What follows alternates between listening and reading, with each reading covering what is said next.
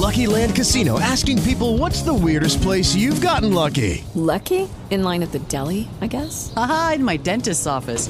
More than once, actually. Do I have to say? Yes, you do. In the car before my kids' PTA meeting. Really? Yes. Excuse me, what's the weirdest place you've gotten lucky? I never win and tell. Well, there you have it. You can get lucky anywhere playing at LuckyLandSlots.com. Play for free right now. Are you feeling lucky? No purchase necessary. Void where prohibited by law. 18 plus. Terms and conditions apply. See website for details. It is Ryan here, and I have a question for you. What do you do when you win?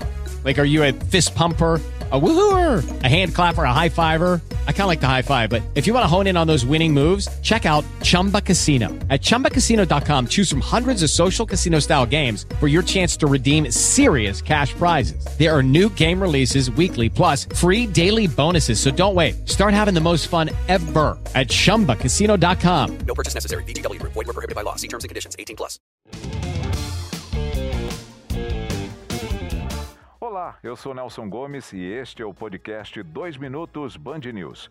Após cinco dias de paralisação, os pilotos e comissários de bordo encerraram a greve e aceitaram a proposta do Tribunal Superior do Trabalho para a renovação da Convenção Coletiva de Trabalho da Aviação Regular.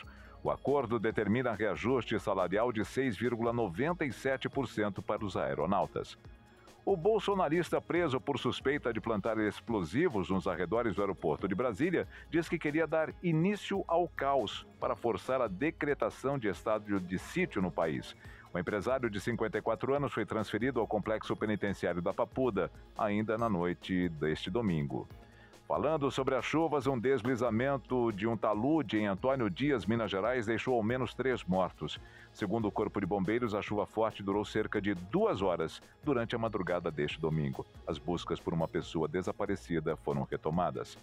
Sobre o cenário internacional, na Espanha, seis pessoas morreram e duas ficaram feridas na véspera de Natal, depois que um ônibus caiu de uma ponte e despencou por dezenas de metros. Enquanto em Paris, a comunidade curda segue em confronto com a polícia após o assassinato de três curdos em um tiroteio na última sexta-feira. O autor do ataque revelou aos investigadores do caso que tem ódio de estrangeiros e seu objetivo era se suicidar após o incidente. A próxima edição do podcast 2 Minutos é às sete da noite. Até lá.